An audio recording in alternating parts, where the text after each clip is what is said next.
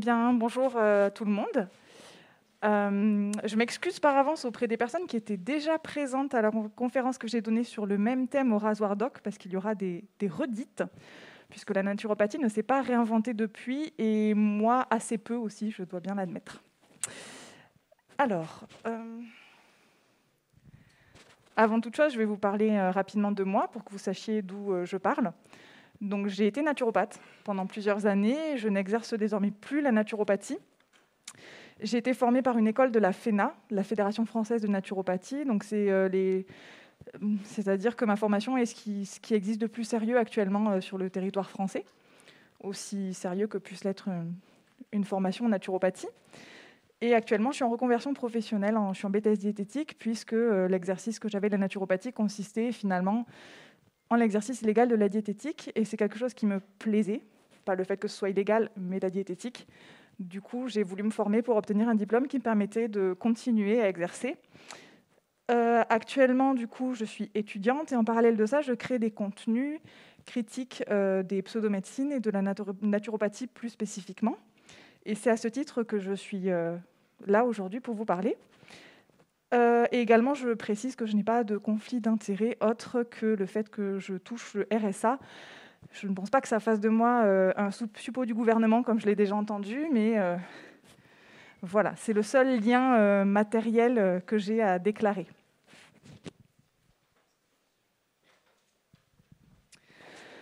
Alors avant de porter un regard critique sur la naturopathie, on va rapidement définir ce qu'elle est et ses fondements.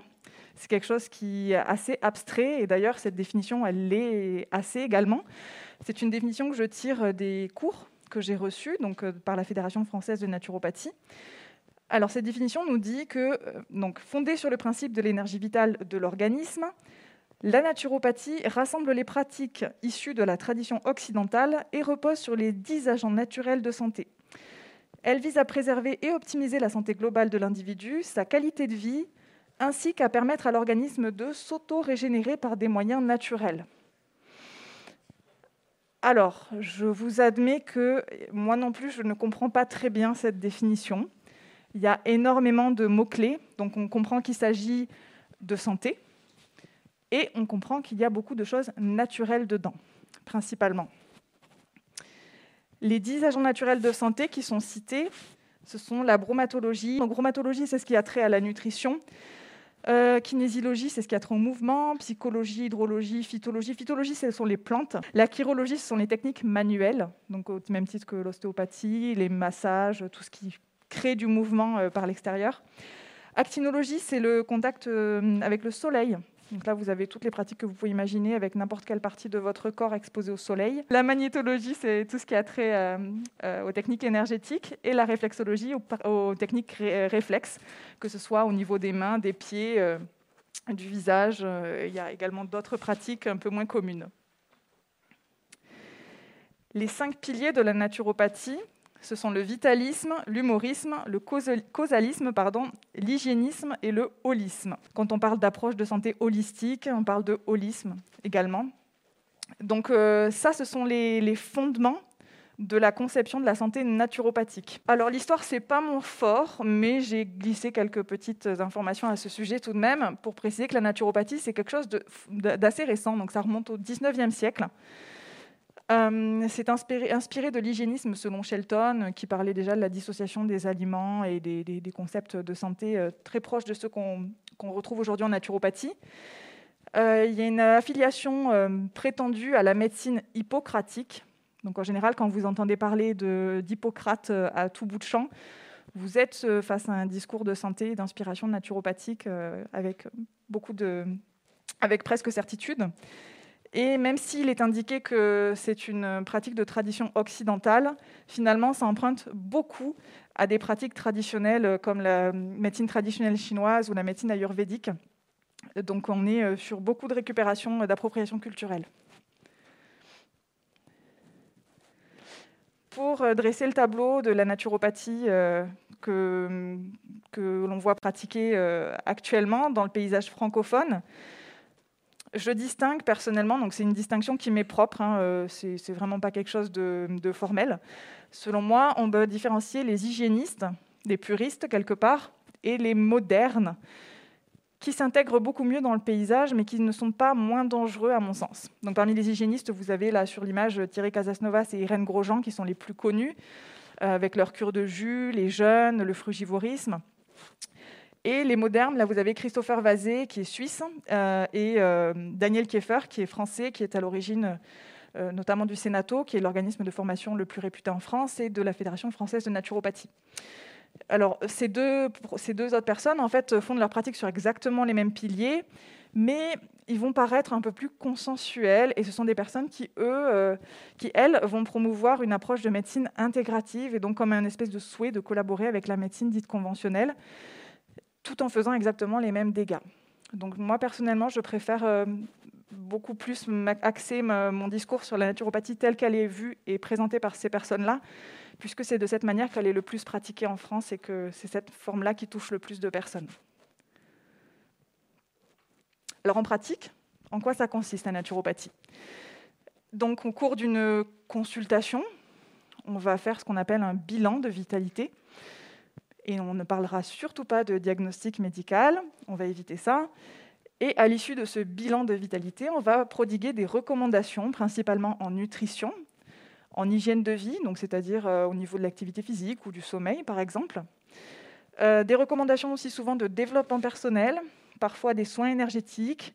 Ça peut être également des soins de réflexologie plantaire, ça peut être des bilans euh, au pendule, des choses. Ça peut être vraiment divers et varié. Il y a beaucoup de pratiques différentes. Et très souvent également des recommandations de compléments alimentaires.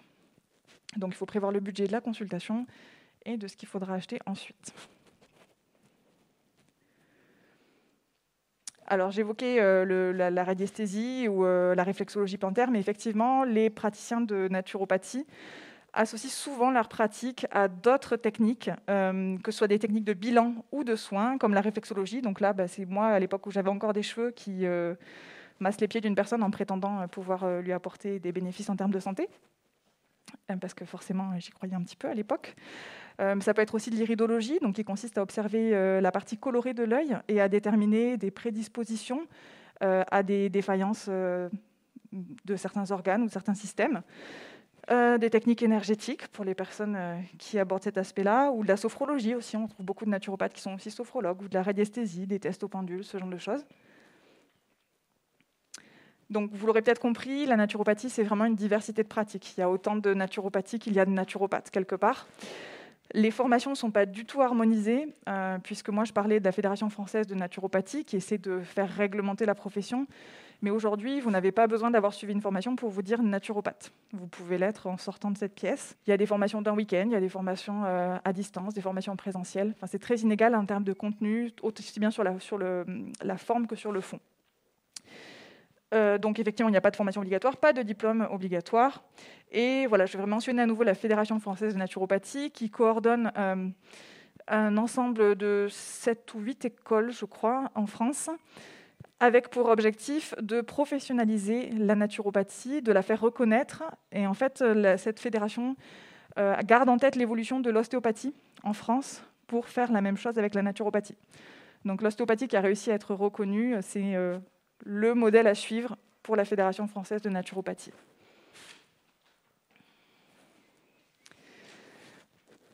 Alors, quel est le problème avec la naturopathie? Eh bien, c'est que ces fondements n'ont pas de fondement.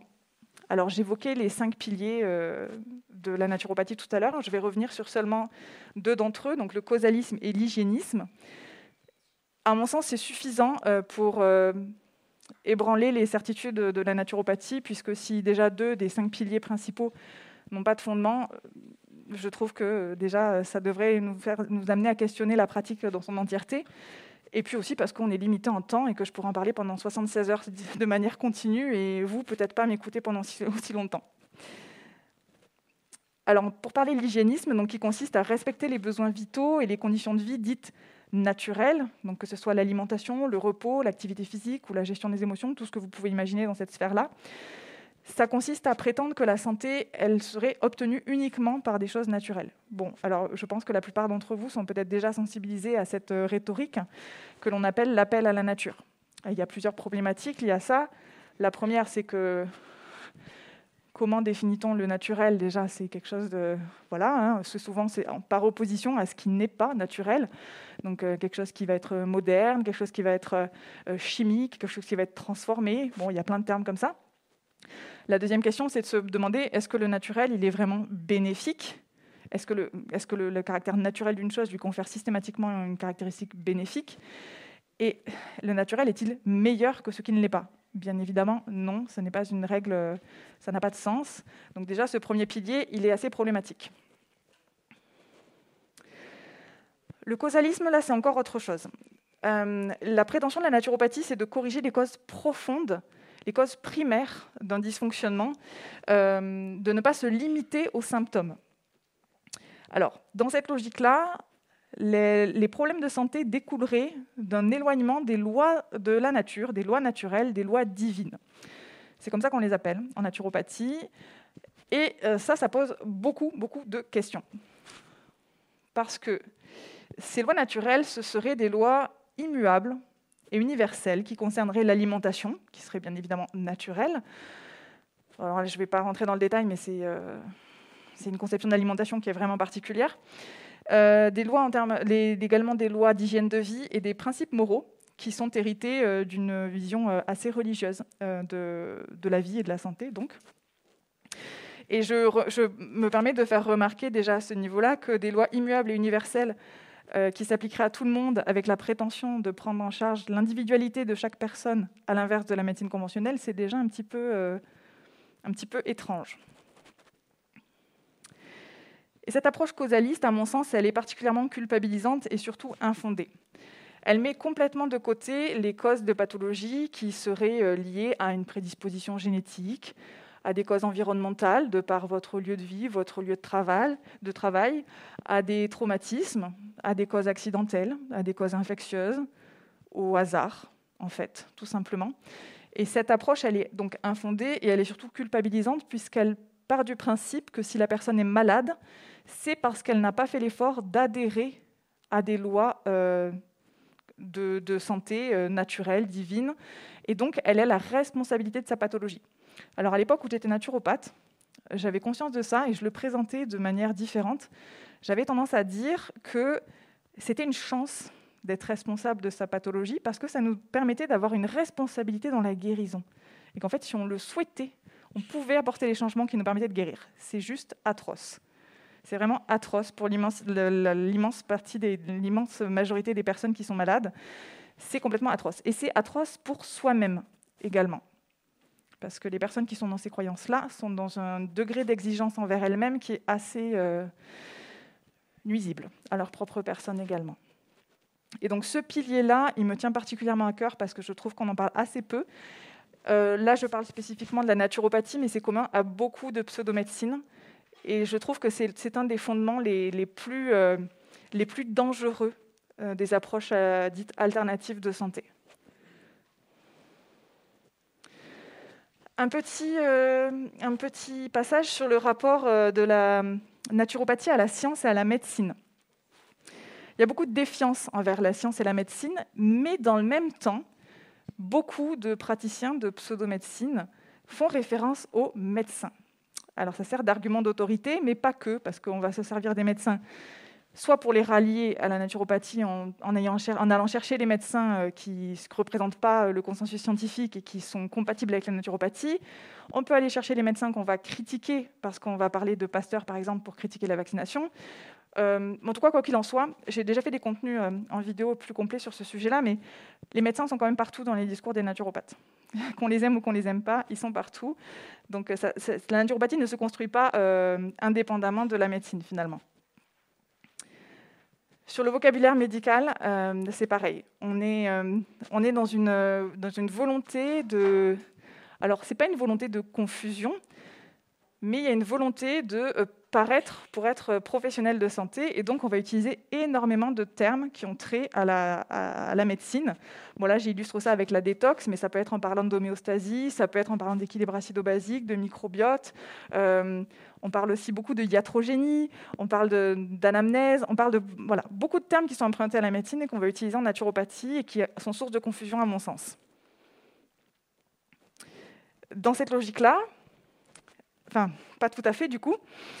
Donc on veut se rapprocher du monde scientifique et médical, mais dans le même temps, on veut instaurer une forme de distance et aussi se protéger légalement. C'est-à-dire que les naturopathes, dans l'immense majorité, se gardent bien de parler de diagnostic médical. Tout simplement parce que poser un diagnostic, c'est un acte qui est réservé aux médecins.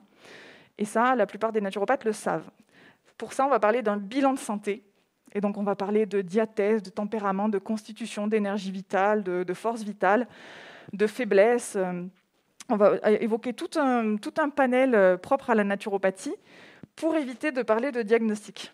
Sauf que dans la pratique, il s'avère que la plupart du temps, beaucoup de naturopathes posent tout de même des diagnostics. Qu'on les nomme comme tels ou pas, ce sont des diagnostics. Et ça peut se faire notamment à l'aide de questionnaires comme celui-ci. En plus, c'est bien parce que là, pour le coup, l'image est de bonne qualité. Alors ça, des questionnaires comme celui-ci, euh, il y en a euh, une, une, infinité, j'allais dire une tripotée, mais pareil, une infinité. Donc là, par exemple, on est sur euh, un questionnaire. Donc vous voyez, en 11 questions, on va vous dire si vous souffrez d'une candidose ou pas.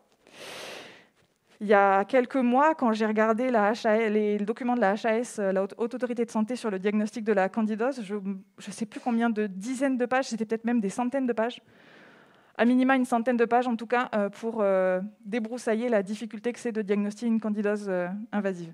Donc voilà, nous en naturopathie, on avait la prétention, enfin nous, je, parle, je dis nous et je parle au passé du coup parce que je me compte plus dans, cette dans cette pratique, mais euh, voilà, en 11 questions, on peut euh, diagnostiquer ce genre de truc. Ça, vous en avez sur tout un tas de pathologies différentes, et donc ça relève clairement du diagnostic, on ne peut pas dire autre chose que ça. Oh, et puis d'ailleurs, euh, oui, ça j'ai mis la petite image pour me, pour me faire penser à, l'évoquer. Donc Daniel Kieffer, qui était la personne qu'on apercevait en photo sur la droite de la, slide où il y avait les quatre personnes, et donc est une personne qui, rédige énormément d'ouvrages. Et dans cet ouvrage qui s'appelle Guide personnel des bilans de santé, eh ben, vous trouvez une, une belle brochette d'outils euh, diagnostiques, euh, malgré le fait qu'en introduction, on vous explique que on se gardera bien de faire tout diagnostic. Et pourtant, c'en est euh, selon les, termes de la loi. C'est très très intéressant. cet ouvrage, c'est un des, ouvrages les plus, les plus denses au niveau de la naturopathie que je puisse connaître et qui, est vraiment révélateur de, de ce qu'on peut trouver comme pratique. Ensuite, par rapport à la science et à la médecine, euh, beaucoup de naturopathes ont un discours de médecine intégrative. Beaucoup de, personnes qui sont les pseudomédecines d'une manière générale. L'idée, c'est d'affirmer que les pseudomédecines ont quelque chose à apporter de plus et de complémentaire à la médecine dite conventionnelle et de souhaiter intégrer le parcours de soins avec ces thérapies-là et d'en obtenir une reconnaissance et de reconnaître les bienfaits qu'on peut en tirer. Le problème, c'est que sous couvert d'un discours de médecine intégrative, on observe dans la pratique, euh, bon déjà, le seul problème, c'est pas celui-ci, mais c'en est un. Donc, dans la pratique, on a des discours et des comportements qui visent, euh, par contre, à éloigner de la médecine, euh, que ce soit en critiquant la médecine telle qu'elle est, pratiquée, mais de manière non nuancée, que ce soit en encourageant les personnes à ne pas réaliser des examens, à ne pas bénéficier d'une chirurgie, ce genre de choses. Alors, un autre aspect que j'ai envie d'aborder sur la naturopathie, euh, dont on parle trop peu, c'est le lobbying des laboratoires de produits dits naturels. On pense beaucoup euh, au lobbying des laboratoires pharmaceutiques euh, qui existent hein, dans le cadre de la médecine. On parle assez peu de la manne financière que ça représente dans le milieu des pseudomédecines. Le premier point, c'est par exemple dans la formation que j'ai reçue, pas mal des formateurs et des formatrices qui enseignaient étaient également en parallèle représentants de laboratoires. Et ce n'était pas forcément affiché. Les conflits d'intérêts ne sont pas aussi, euh, aussi euh, transparents que ça peut être le cas euh, dans la médecine. Il y a également des partenariats qui sont faits entre la Fédération française de naturopathie, les laboratoires et les organismes professionnels qui, eux, vont négocier des, des contrats d'assurance professionnelle notamment. Mais en tout cas, les laboratoires, ils sont présents partout. À la journée de, de certification, l'épreuve donc annuelle euh, pour tous les élèves des écoles de la Fédération française de naturopathie. Je m'étais noté le, le chiffre.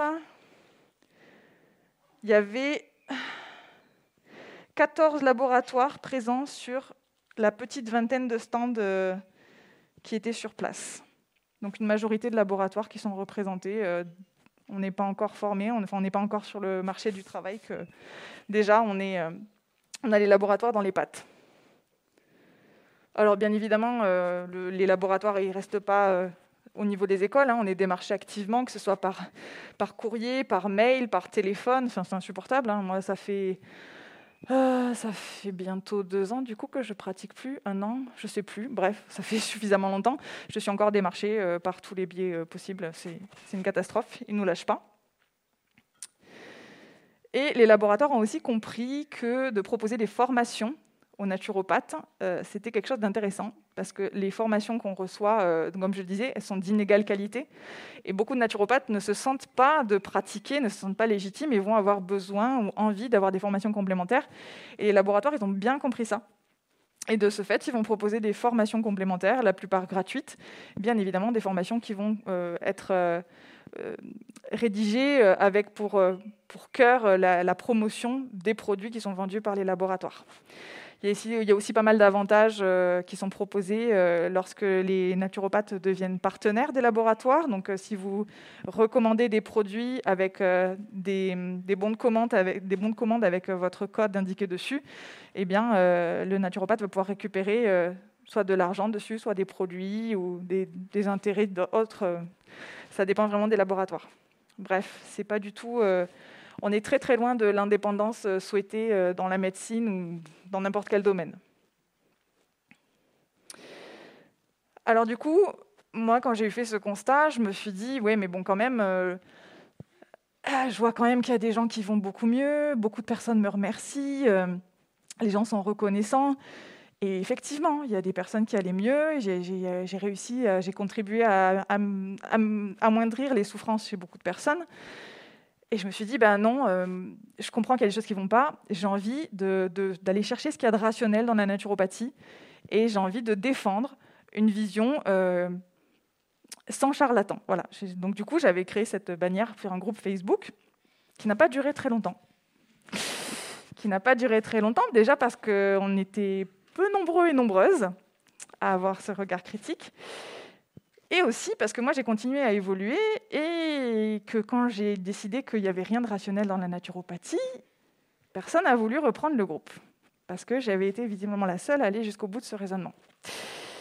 Euh, parce qu'en fait, il est arrivé un moment où, euh, pour la raison que je vous expliquais par rapport aux fondements que sont le causalisme et l'hygiénisme, là je me suis dit, bon, euh, merde, si les fondements s'écroulent comme ça, qu'est-ce qui reste? Et en fait, il s'est avéré que ce qui restait d'intéressant, c'était la diététique et les recommandations d'hygiène de vie. Ça, c'est des choses qui sont euh, avérées et qui ont un impact sur la santé. Et ça n'a rien de propre ou de spécifique à la naturopathie. Absolument pas.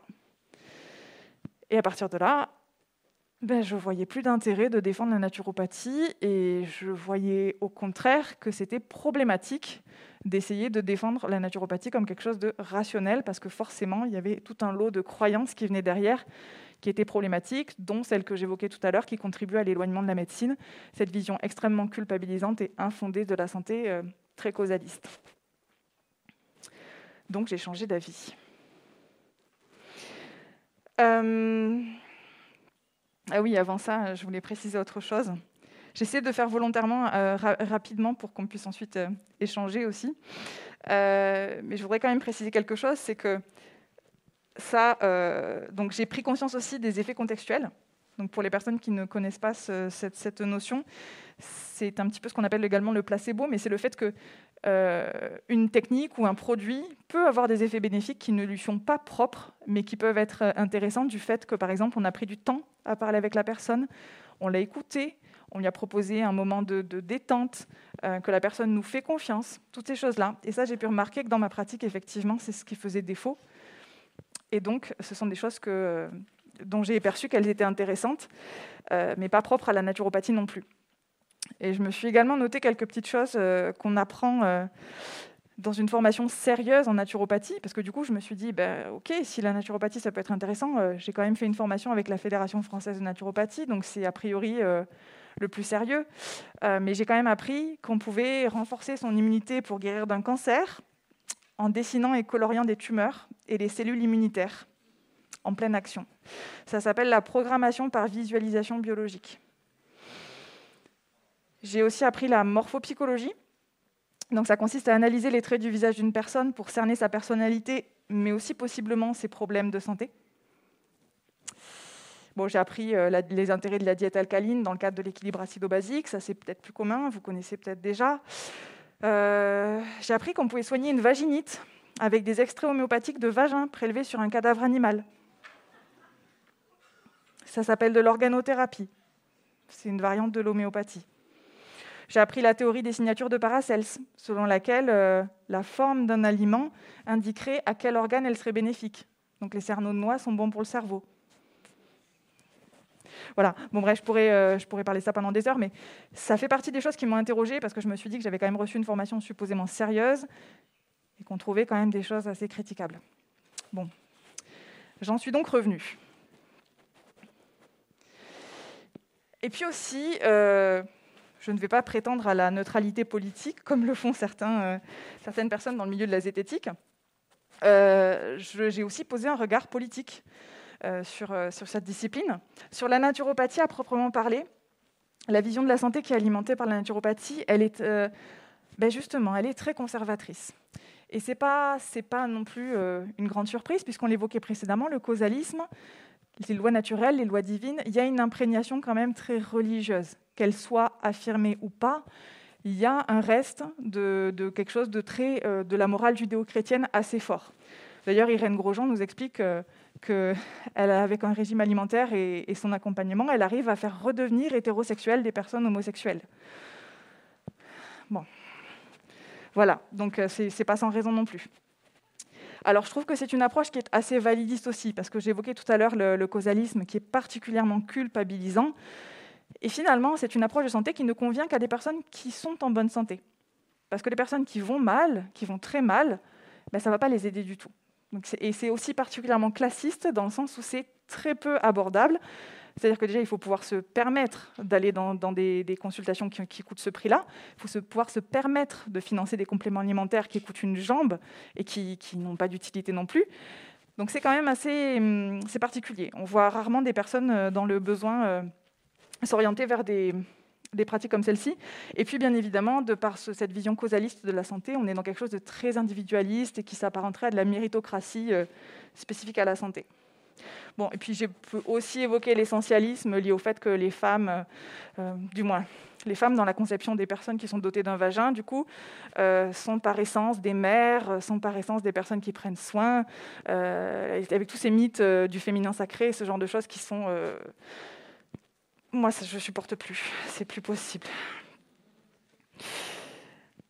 Bon, et du coup, là, j'ai mis une petite citation aussi euh, pour évoquer euh, le fait que politiquement, on était quand même sur quelque chose d'assez euh, problématique, selon moi. C'est un extrait du livre d'Irène Grosjean et de sa vision de la sécurité sociale. donc voilà, pour elle, la sécurité sociale, bah, c'est juste un outil qui permet de consommer des médicaments. enfin, dans la, ça va tout à fait dans la, dans la vision très complotiste en mode Big Pharma. Donc voilà, visiblement, c'est une personne qui ne comprend pas l'intérêt de la sécurité sociale. Et je trouve ça très, très triste à l'heure où les, droits les acquis sociaux que nous avons sont plus aussi assurés qu'ils ont pu l'être il y a encore quelques temps. Ça me fait de la peine de lire des choses comme ça. Mais on va quand même parler de la médecine conventionnelle. Parce que dans ma pratique, j'ai vu, entendu beaucoup de choses qui me permettent de poser un regard critique sur la naturopathie, mais je ne peux pas détacher cette critique de la critique du système de santé dans son entièreté. Et ça passe par la médecine également. Les personnes qui arrivent en naturopathie, il y en a une bonne partie qui ne viennent pas par conviction euh, en euh, le fait que euh, la santé tienne à des lois divines ou à des lois naturelles.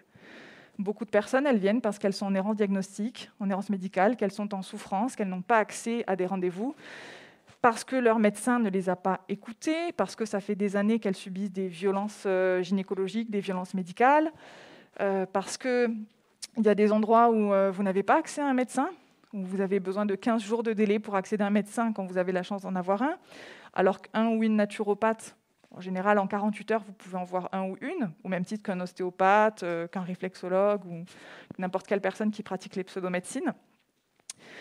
Après, ça, c'est pas propre à la médecine, mais tout ce qui est discrimination, euh, paternalisme, sexisme, ça, vous pouvez le retrouver aussi dans la naturopathie. Mais force est de constater que beaucoup de femmes se tournent vers les pseudomédecines de par l'accueil qui leur est réservé dans la médecine. Et ça, c'est vraiment affligeant. J'ai reçu un nombre incalculable de témoignages de violences médicales, de sexisme dans le milieu médical. Je ne peux pas estimer à proprement parler qu'est-ce que ça représente comme, euh, comme poids dans l'importance euh, de, la patientèle qui, qui arrive dans les pseudomédecines, mais ça y contribue. La prise en charge de la douleur, ça s'améliore beaucoup ces dernières années, mais ce n'est pas encore tout à fait ça. Il y a beaucoup de choses qui existent et dont les professionnels de santé n'ont pas connaissance et ne savent pas orienter vers leurs patients et leurs patientes. Et c'est vraiment dommage, parce que du coup, la douleur, c'est vraiment quelque chose, c'est un moteur incroyable qui pousse euh, les gens euh, vers toute solution qu'on leur proposera pour être épargnés, et les pseudomédecines en font partie. Et puis, je ne vous apprendrai pas non plus qu'il y a une crise de confiance liée aux divers conflits d'intérêts, aux crises sanitaires, euh, à l'influence des laboratoires. Et j'ai cité euh, l'association Formendep, qui est une association française euh, qui milite pour l'indépendance des professions de santé et qui, mm, qui, contribue à visibiliser toutes les problématiques qu'il peut y avoir avec les conflits d'intérêts. Et je trouve ça particulièrement important qu'on s'attaque aux problématiques et aux failles de la médecine pour mieux combattre les pseudomédecines. Une chose que je voulais évoquer également, c'est le coût de l'abandon d'une croyance. Ça, c'est quelque chose dont je pense qu'on ne l'aborde pas suffisamment dans les milieux sceptiques, bien que beaucoup des personnes qui évoluent dans les milieux sceptiques aient elles-mêmes eu des croyances euh, parfois dangereuses ou complètement euh, étonnantes, on va dire. Il y a des personnes pour lesquelles il y a un coût que je nommerais existentiel. Il y a des personnes pour lesquelles les croyances structurent leur vision de la vie, leur vision du monde, le sens qu'elles donnent à la vie leur ôter ça, c'est les mettre en danger. Et on ne peut pas se permettre de, confronter des personnes, euh, de les mettre en difficulté sans leur apporter le soutien qui va derrière. J'estime qu'il y a aussi un coût relationnel, social et ou familial qui n'est pas négligeable. Et ça, je peux en parler en connaissance de cause parce que bah, mon cercle relationnel n'est plus du tout le même depuis que j'ai renoncé à la naturopathie. Euh, ça peut être quelque chose de très impactant pour beaucoup de personnes. Il y a également un coût émotionnel et psychologique, parce que ça peut être très déstabilisant, que ce soit au niveau relationnel ou existentiel, mais il faut pouvoir euh, avoir les cuillères, comme on dit, hein, de, pouvoir gérer un changement de paradigme comme euh, un changement de croyance. Le coût matériel, c'est peut-être celui que l'on perçoit le mieux, mais les personnes qui dépendent matériellement d'une activité professionnelle ou dont le foyer dépend d'une activité professionnelle liée à une croyance comme la naturopathie, c'est aussi quelque chose d'important. Et si je vous parle de tout ça aujourd'hui, c'est parce que je, pense qu'on n'en a pas assez conscience et on est souvent dans une quête de vérité en oubliant ce que ça peut représenter pour les personnes qui sont en face de nous. Et moi, moi la première en fait. Donc je le, je le dis aussi pour moi en même temps que, que je le, nomme. Euh, j'ai envie aussi de parler du coup du changement. Il y a des personnes pour lesquelles c'est extrêmement compliqué d'apporter des changements dans leur vie. Il y a des personnes qui ont besoin de repères et qui vont être très facilement déstabilisées. Il y a un coût de la complexité aussi, parce qu'il faut accepter que les choses, elles ne sont pas aussi simples qu'on le voudrait, parce que les pseudomédecines, elles proposent des solutions à tout. C'est même pas simple, c'est simpliste. Une solution qui est adaptable à à peu près tous les problèmes de santé ou tous les problèmes dans la vie. Et renoncer à ça, c'est accepter que la vie est beaucoup plus compliquée que ce qu'on avait imaginé. Et ce n'est pas, pas évident. Il faut l'encaisser aussi. Et puis le coût de l'ignorance aussi. Parce que c'est encore très difficile pour beaucoup d'entre nous de dire je ne sais pas. Et ça, c'est coûteux, même des personnes sceptiques. C'est coûteux pour beaucoup d'entre nous. Et c'est inconfortable de dire je ne sais pas et de mesurer l'ampleur de tout ce que l'on ne sait pas. Alors que quand on est dans une pseudomédecine, eh ben c'est simple, tout est simple, il y a des solutions à tout, c'est toujours les mêmes, c'est pas compliqué, et on a cette impression de maîtrise et c'est hyper déstabilisant de lâcher ça. Alors ça a des avantages aussi, hein. mais là j'avais envie de parler des, inconvénients pour que tout le monde les ait euh, à l'esprit et fasse preuve d'un petit peu d'indulgence dans les interactions qu'on peut avoir avec les personnes qui sont dans ces types de, croyances. Et pour terminer, j'évoquais le fait que je crée des contenus critiques sur la naturopathie et les pseudomédecines. Je voulais préciser que ce qui m'anime beaucoup en ce moment, c'est euh, le fait de donner la parole à des personnes qui estiment avoir été victimes de pseudomédecine, que ce soit par, par, leur pratique personnelle ou par le fait d'avoir été client, patient euh, d'une personne qui soit dans ce type de, pratique. Et je vous encourage, si le sujet vous intéresse, à aller regarder, euh, écouter surtout du coup les témoignages qui sont déjà en ligne. Euh, c'est, je pense, intéressant pour comprendre comment des personnes finissent par adhérer parce que les parcours sont vraiment tous très différents. Il y a des motivations différentes, qu'elles soient liées à l'environnement dans lequel les personnes ont grandi, leur famille, leurs souffrances, leurs douleurs, leurs pathologies, des recommandations de leurs médecins, et comprendre comment ils en sont sortis ensuite. Qu'est-ce qui les a amenés à faire le chemin inverse? Comment elles se portent aujourd'hui par rapport à ça? Et voilà, moi je trouve ça passionnant et je pense que c'est en, s'intéressant au parcours de, ces personnes-là qu'on peut comprendre ce qui se joue en termes de santé avec les pseudomédecines et comment on, peut faire pour en sortir et aider les personnes à en sortir également. Voilà, et du coup, ben, j'en ai terminé avec ma présentation. J'espère que j'ai été assez rapide. Ouais, ça m'a l'air. Et du coup, ben, si vous avez des questions, je serais ravie d'échanger avec vous sur ces sujets-là.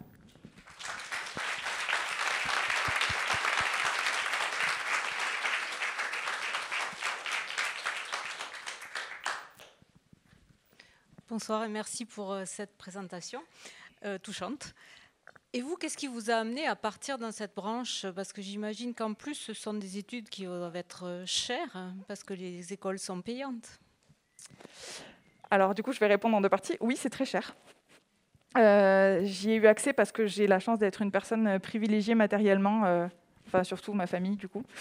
Et donc de ce fait, oui, j'ai pu accéder malgré le coût de la formation. Et ce qui m'y a amené, euh, c'est un ensemble de facteurs, je ne saurais pas les définir de manière exhaustive, mais j'en ai identifié un principal.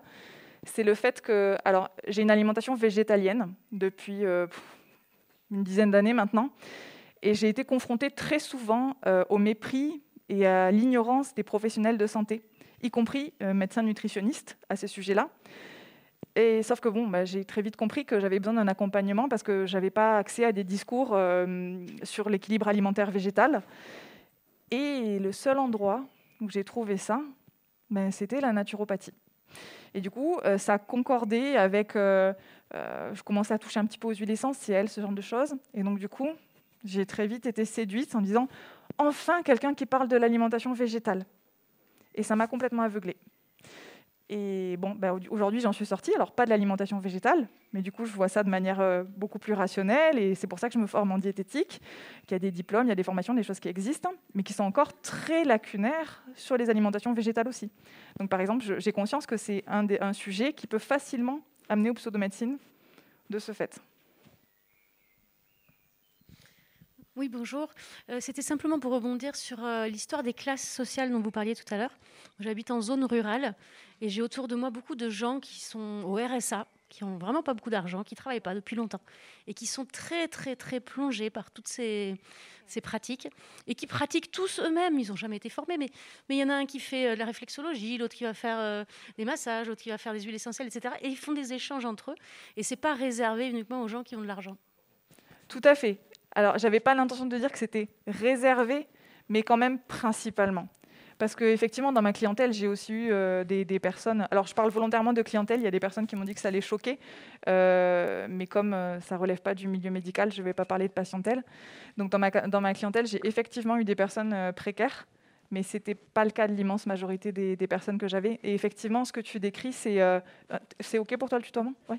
Ce que tu décris, c'est de l'auto-pratique, c'est des échanges, ce genre de choses, mais dans les rapports euh, euh, payants, tu vas, beaucoup trouver, tu vas trouver beaucoup plus de personnes qui sont quand même assez, assez privilégiées. Mais oui, c'est quelque chose qui peut toucher aussi d'autres personnes. Ce qui n'empêche pas que la vision de la santé qui est alimentée par ça, elle est quand même très classiste et très privilégiée. Mais je te rejoins. Si c'est pas, pas l'intention que j'avais, pas l'intention de dire que c'était exclusivement pour ces personnes-là, donc c'est bien que ça puisse être clarifié. Mm. Merci. Bonjour. Merci pour ta présentation. Euh, quelqu'un a demandé donc euh, comment tu es rentré dans la naturopathie. Moi, je voudrais savoir comment tu en es sorti. si ça a été progressif ou si ça, a été un déclic ou un truc comme ça. Euh, bah, merci pour ta question. oui, ça a été progressif. Alors, à savoir que pendant la formation, euh, je faisais pas mal de critiques déjà. Je, me suis sentie un petit peu comme le mouton noir de ma formation. Avec le recul dont je fais preuve aujourd'hui, je me rends compte que euh, j'étais pas si en marge que ça. Et l'effet de groupe a été très important. Et en fait, j'ai facilement adhéré finalement à des choses auxquelles euh, je ne pensais pas adhérer. Le fait déjà de me retrouver à pratiquer seule, j'ai commencé à pouvoir euh, me poser plus de questions et à lâcher petit à petit certains des, outils jusqu'à arriver à faire de la naturopathie uniquement de la pratique illégale de la diététique. J'en étais arrivée à ce stade. Mais j'étais encore naturopathe. Ça, a commencé à être très inconfortable pour moi parce que je comprenais, je comprenais bien que c'était plus de la naturopathie, eh, mais pourtant c'était mon activité. Et hum, ce qui a vraiment achevé euh, de me déconvertir, comme disent certaines personnes, c'est le début de la pandémie. Je pense que ça a fait beaucoup d'effet à beaucoup de personnes. Mais là, j'ai pu observer des collègues naturopathes euh, tenir des discours anti-vax, des discours complotistes. Euh, alors, pourtant, ils existaient déjà, hein, ces discours avant. Mais je les avais moins bien entendus, visiblement. Et là, ça a explosé. Et j'ai commencé à me questionner. Je me suis dit, mais comment se fait-il que tous mes collègues, ils ont l'air d'être dans ce type de croyance Et en fait, euh, moi, pas? Et j'ai commencé à questionner. Et je suis en parallèle tombée sur des contenus de vulgarisation d'esprit critique. Et puis bon, bah, ça a achevé d'enfoncer le clou. Et puis j'ai pris la décision euh, de dire bon bah j'arrête. J'ai arrêté mon activité progressivement aussi parce qu'il bah, y a des contraintes matérielles qui font que voilà, je ne pouvais pas arrêter du jour au lendemain. Et puis, euh, et puis j'ai choisi d'étudier et, de, pour pouvoir pratiquer ensuite euh, de manière rationnelle et légale pourquoi pas je, dis ça, mais le, caractère de l'égalité, le critère de l'égalité n'est pas pour moi un critère pertinent du fait qu'une chose soit juste ou, pas. Mais bon, c'est quand même un petit peu mieux euh, si je suis pas emmerdée euh, par l'URSSAF derrière. Voilà. Euh, bonjour, merci encore hein, pour ce, super témoignage. D'ailleurs, la déconversion est très intéressante. moi, j'ai une question plus d'organisation. Vous, avec ce que vous avez vécu, on, voit des modèles assez différents dans d'autres pays. Je pense aux États-Unis, par exemple. On voit des diplômes d'État qui sont euh, desservis pour la naturopathie. On parle de naturopathique doctor aux États-Unis et qui se présentent comme des physiciens, des, physiciens au sens euh, physician, donc le docteur de famille. Euh, ces encadrements de pratiques aux États-Unis, comme la chiropractie par exemple, ont plutôt amené à, davantage de scientificité dans les pratiques. En France, avec l'ostéopathie, on l'a un peu vu aussi, qui est un peu moins n'importe quoi que d'autres pratiques. Bon, à en discuter. Euh, je suis très, très content d'entendre votre perspective là-dessus. Et en tout cas, qu'est-ce que vous en pensez? Est-ce que vous pensez qu'il vaut mieux euh, rendre plus contraint le régime pour qu'il y ait davantage de cas cliniques, de découvertes, une approche plus scientifique de la naturopathie?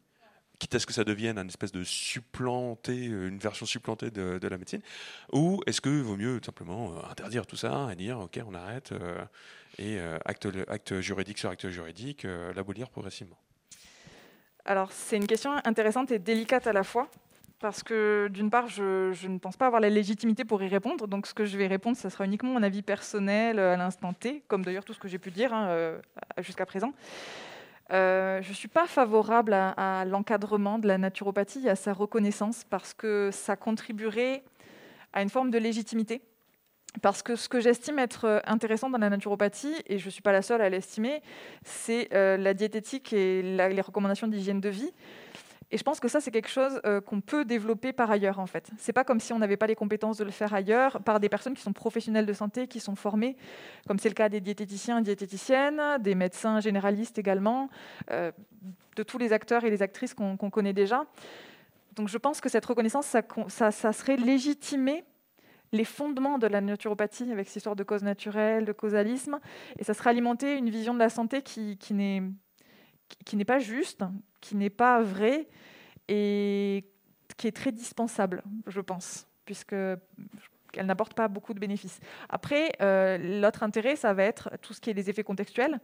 Et ça, ça peut se discuter. On en a discuté euh, dans la table ronde sur euh, la question, c'était de, quoi les thérapies alternatives et complémentaires sont-elles le symptôme? Ben, C'est aussi le symptôme du fait que dans la médecine, ben, on n'a pas accès à tous ces effets contextuels, ou du moins pas aussi forts.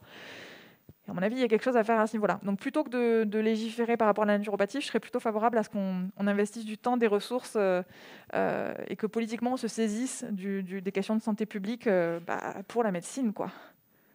Voilà. Est-ce que ça répond à ton interrogation? Ah, sur l'ostéopathie, eh ben, c'est un avis que je suis en train de construire. Euh, ben, je vais mettre en, ligne euh, cet été un témoignage d'un étudiant ostéopathe euh, qui, est très critique de l'ostéopathie. Et nous aurons l'occasion de revenir dessus avec un kiné ostéopathe qui porte un regard critique sur l'ostéopathie aussi. donc mon avis n'est pas, n'est pas figé, mais il est très critique, on va dire, pour l'instant. Bonsoir. D'abord, je voulais vous féliciter pour votre concision. bravo. voilà, ma, ma question, c'est comment s'est manifesté à travers votre formation l'aspect religieux ou spirituel que vous avez quand même, dont vous avez parlé, et est-ce que vous iriez jusqu'à dire qu'il s'agit d'une secte? Merci. Alors, l'aspect religieux dans ma formation, je ne l'ai pas tant vu que ça. Parce que si je l'avais perçu, euh, si je l'avais perçu de manière flagrante, je pense que ça ne se serait pas très bien passé. Parce que j'ai un rapport à la religion euh, euh, pas très pacifiste, on va dire mais je l'ai beaucoup remarqué par l'usage de la langue des oiseaux. Alors ça, je ne sais pas si c'est quelque chose que vous connaissez. C'est quelque chose qu'on retrouve beaucoup dans les pseudomédecines ou dans des mouvements euh, New Age. Euh, c'est une façon de, euh, faire des, un petit peu comme des jeux de mots qui auraient tendance à dire que se cachent des sens profonds, très spirituels et chargés de, choses importantes dans des mots très courants. L'exemple le, plus commun, peut-être, ce serait de parler de la maladie. Le terme maladie, euh, c'est le mal qui a dit, ou c'est le mal que l'on fait à Dieu. Euh, il y a souvent des jeux de mots qui tournent autour des choses religieuses. Donc, on parle aussi de l'enfermement. L'enfermement, c'est l'enfer qui me ment. Voilà, ce genre de choses. Et alors ça, moi, j'ai été complètement... Euh, ça m'énervait énormément. il y a énormément de jeux de mots comme ça qui tournaient autour des choses un peu religieuses c'est plus, là-dedans que je l'ai perçu en cours de formation. Et c'est après coup, quand j'ai découvert que quand on parlait de loi naturelle, on parlait aussi de loi divine de manière euh, équivalente. Et là, je me suis dit, ouch Parce y a une, une espèce de spiritualité presque païenne par moment, parce qu'on parle aussi beaucoup de l'univers, avec un U majuscule. Et donc c'est très, brouillon, c'est très confus, c'est très, euh, assez peu. Moi, je l'ai pas perçu vraiment euh, de manière très flagrante pendant ma formation. C'est après coup, quand j'ai commencé à, creuser, et, je me suis dit ah, je je suis pas sûre parce que par exemple Irène Grosjean, qui euh, qui est donc une naturopathe française très célèbre, elle, ses recommandations de santé, elle les tire de l'Évangile des Esséniens, des recommandations alimentaires. On est quand même Là, on est clairement dans quelque chose de religieux. Alors, j'ai pas de, pas de souci avec le fait que chaque personne ait des croyances religieuses. Euh, ça, ça me pose pas de problème. Moi, personnellement, je suis athée. C'est la raison pour laquelle, euh, normalement, je, réagirais si dans un contenu, euh, notamment de santé, on essayait de me vendre des concepts religieux. Je n'adhérerais pas à ça. Mais indépendamment de mon rapport à la religion, j'estime que la, la, la, la santé, pas de la religion et que on est censé baser ça sur des faits c'est drôle hein, qu'une ancienne naturopathe puisse dire ça, parce qu'à l'époque aussi, pour moi, c'était évident.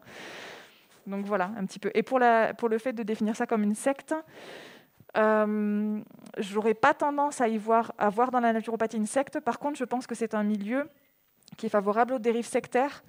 Et il n'y a qu'à voir, par exemple, des personnes comme Thierry Casasnovas qui, euh, qui fédèrent autour de lui des personnes qui sont devenues finalement adeptes et aveugles à d'autres discours, qui m'inquiètent beaucoup.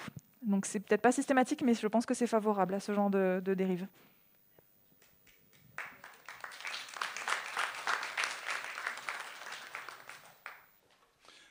Oui, alors, euh, euh, Gilles Roche, Montpellier. Euh, sur la langue des oiseaux, c'est vrai que c'est d'un ridicule total et, c'est dangereux. Hein. moi, j'ai vu en cours de management dire que convaincu, s'il y avait dans convaincu, il y avait con et vaincu.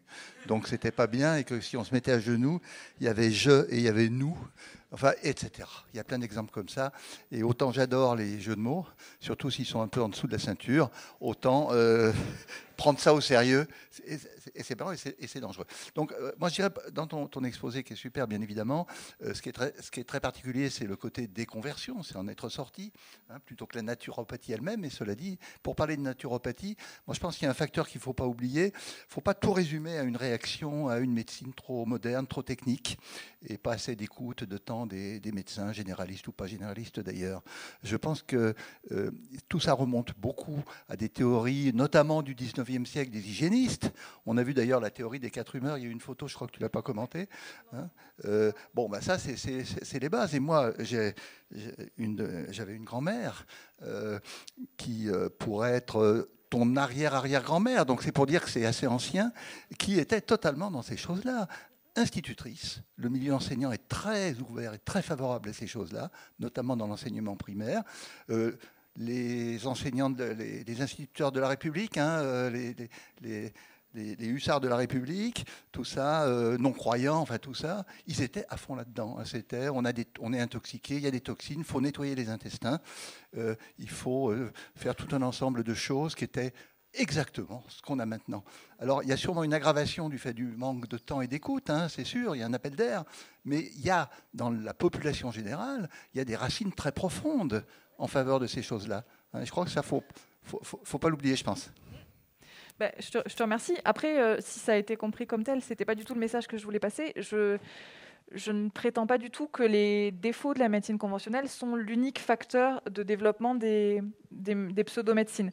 Je pense que ça y contribue fortement. Et après, moi, je, je parle de ce que j'ai pu observer. Et bien évidemment qu'il y a certainement d'autres facteurs que, dont je n'ai pas connaissance, et notamment des facteurs historiques. Mais c'est vrai qu'à l'instant T, de la pratique que j'ai eue, des retours que j'ai pu obtenir, c'est vrai que moi, ça me semble important d'en parler. Et d'autant plus qu'on en parle trop peu.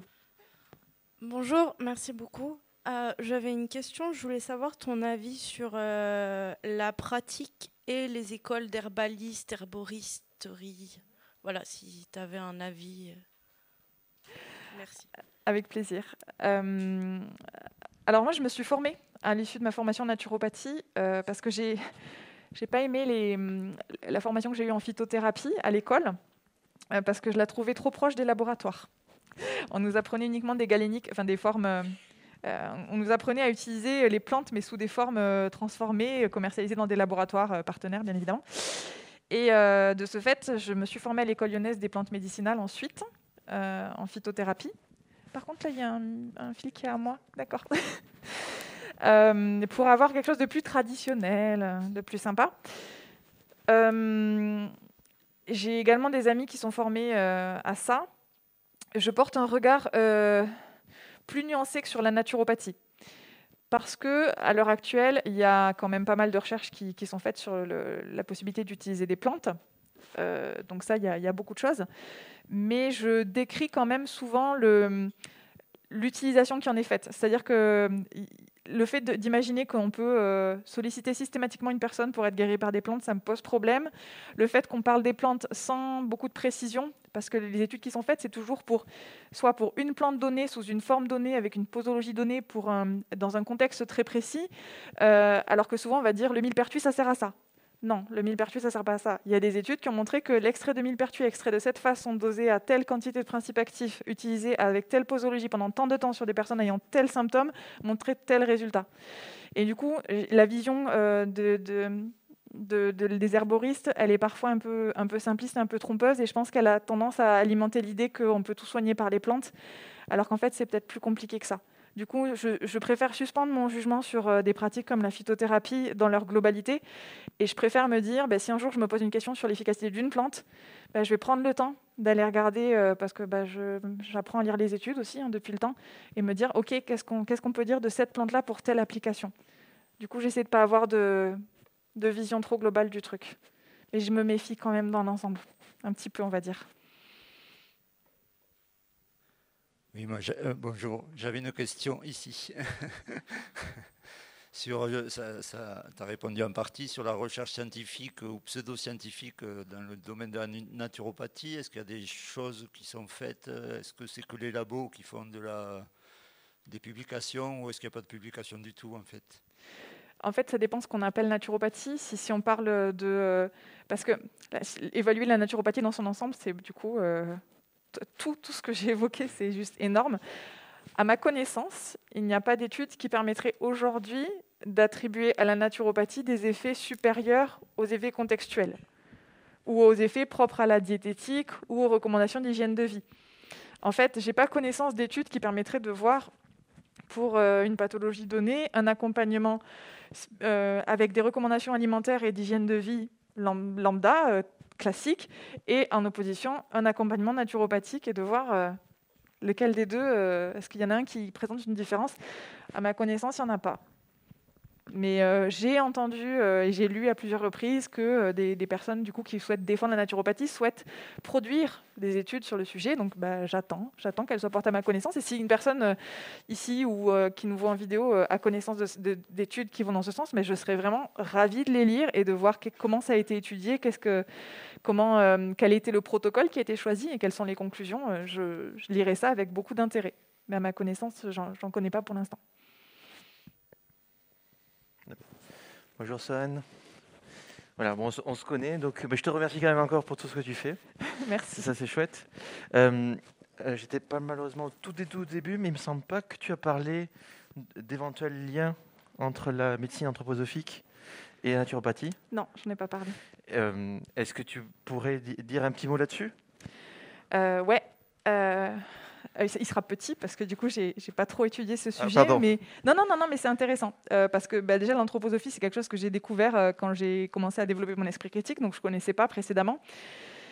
Et en fait, pendant très longtemps, j'ai imaginé que c'était à part de la naturopathie. Et c'est quand j'ai lu l'ouvrage de Daniel Kieffer que j'avais mis dans une slide que je vais retrouver ici. Quand j'ai lu cet ouvrage, enfin, j'ai lu en diagonale. En fait, je l'ai acheté pendant ma formation. Je ne l'ai ouvert qu'après coup, quand j'ai commencé à, poser un regard critique. Et pour moi, ça a été une mine d'informations. Et dans cet ouvrage, Daniel Kieffer nous explique que euh, pour guérir d'un cancer, eh ben, la médecine anthroposophique euh, et la psychanalyse, c'est intéressant. Et j'ai lu des recommandations de bouquins euh, de Rudolf Steiner dans cet ouvrage.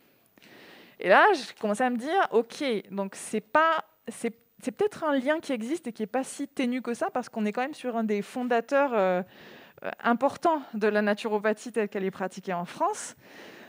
Et ça m'a questionné et jusqu'- jusqu'à présent, j'ai pas euh, développé plus ce constat, mais c'était suffisant pour moi pour faire ce lien, en tout cas de manière euh, très flagrante. Je ne l'ai pas perçu pendant ma formation, hormis la promotion des produits Velleda.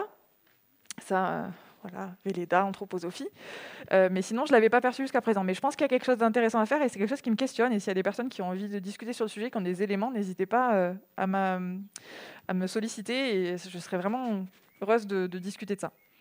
Merci pour ta question. Euh, Qu'est-ce que je voulais dire? Oui, tu as répondu en partie tout à l'heure en parlant d'un kiné qui est un peu sceptique aussi, comme tu as dit. euh. Est-ce que, à ta connaissance, il y en a d'autres comme toi qui sont repentis, des naturopathes? Est-ce que vous êtes nombreux ou tu es le seul mouton noir. Alors, dans la sphère francophone, je n'ai pas vraiment connaissance de personne qui ait une démarche euh, euh, comparable à la mienne. Euh, il y a quelques jours, j'ai mis en ligne le témoignage d'une personne qui est naturopathe et qui porte un regard critique très fort sur sa pratique. Et j'étais très soulagée quand elle m'a contactée, qu'on a discuté. C'était vraiment un bol d'oxygène pour moi. Mais cette personne a choisi de continuer à exercer et de conserver l'étiquette de naturopathe. Donc on n'a pas tout à fait, j'allais dire pas du tout, mais c'est pas vrai. On n'a pas tout à fait du coup eu le même raisonnement et les mêmes conclusions. Mais c'est la personne qui, selon, bah, qui se rapproche le plus de, mon parcours et dont j'ai connaissance de l'existence euh, dans, dans la sphère francophone. Parce qu'il me semble qu'il y a des personnes anglophones, je crois, euh, on m'a parlé de personnes, mais je me rappelle même plus de leur nom. Mais du coup, euh, ouais, ça pourrait être chouette. Oui, parce que j'aimerais bien qu'on ne tape pas que sur moi. tout à fait, tout à fait. Mais c'est l'heure. Eh bien, c'est l'heure, il paraît. Donc, ben, merci beaucoup pour vos questions.